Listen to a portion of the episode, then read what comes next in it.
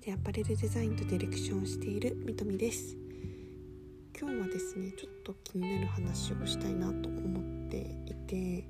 まあ、とある美容師さんのコミュニティの話をちょっとこうチラチラっと聞く機会があったんですけどでそこで話されてる方っていうのは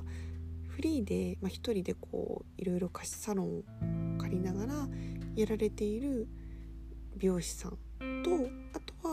自分でいくつかオーナーとなって何店舗か経営されている美容師さん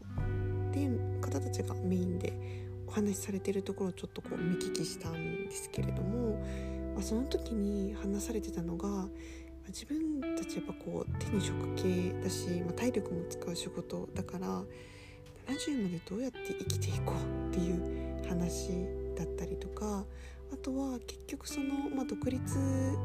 例えば美容室に入社して、まあ、いろいろ技を覚えて独立したでそれでこう自分が会社にいた時のお客さんも連れてきたっていうのはもちろんそれで10年ぐらいはできるかもしれないけれどもなん本当の独立というかではないかもしれないよねみたいな話をおっしゃってて確かになるほどそうかっていうところがあったんですよね。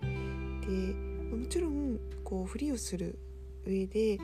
まあ、グラフィックデザイナーさんとかもそうだと思うんですけど、まあ、自分が会社員時代にお世話になった方とかに、まあ、あのフリーになって独立した後もお仕事をもらって受注してやるっていうのは、まあ、全然その一つの手法としてありというかもう全然こう昔からある手法だし何も悪いことはないし間違ってはいないんですけれどもその受注をされるっていうスタイルはあのそのままだと一生ついて回るかなっていうのがあってうーん何を言いたいかっていうと別にそのスタイルが悪いって言ってるわけでは全然ないんですね。ただ本当の独立っていうのは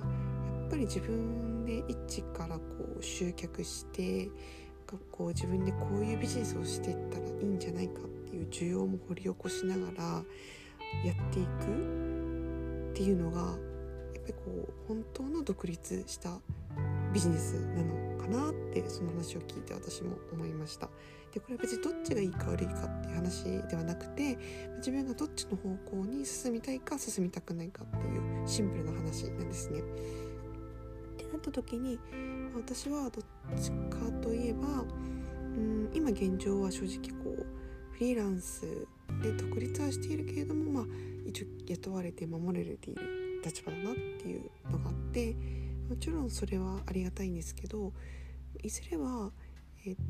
やはり自分で大変だと思うんですけど、まあ、こういう人たちがいてこういう需要があるんじゃないか。でそういった方たちのために、まあ、自分が得意としてる分野で何かこう力になれることはないか。でお互いにその何ですかねエネルギーの交換をしたりとかコミュニケーションを取りながらこう何かできないかっていうのを、まあ、ずっと考えてはいるんですけれどもうんできればそっちの方に行きたいなって思ってて。でちょっと話戻っちゃうんですけど美容師さんの話で言うとそれがまあもちろん今までの顧客さんが来てくださるっていうのは本当に素晴らしいことなんですけど、まあ、そうではなくてやっぱり自分で一から独立してお店を作ったってなったらその前のお客さんが全員来てくださるとは全然限らないですのでそうなるとやはり自分を指名してある種自分を好きになってファンになってくれて通ってくれる方を増やさないとやはり経営は成り立たないよねっていう話をされてました。うんまあ、でも確かにそうだなでもちろん、あのー、楽しく、まあ、こう自分たちが好きが好きでやってる業界なので楽しんでこうワクワクしながら自分のオフの時間も確保しながらやるっていうのはもちろん重要なんですけど、まあ、る時はもうガッとこう仕事に集中してちょっと夜遅くまでやったりとかうん要はもう成功するまでこうどれだけコミットし続けられるかだと思うんですね。で逆に言えばもう本当に一日中なんならこう休みの日もたまに使いながらでも仕事のことにこう陶酔していくっていうそれぐらい好きなことをやれるっていうのはめちゃめちゃ幸せなことかなって思っていて。でもちろん好きなことを仕事にするっても言葉だけで言うとそんな簡単なことではないかもしれないんですけど、まあ、それぐらい陶酔できれば本当大抵のことはできるんじゃないかなって思ってるので好きなことを見つける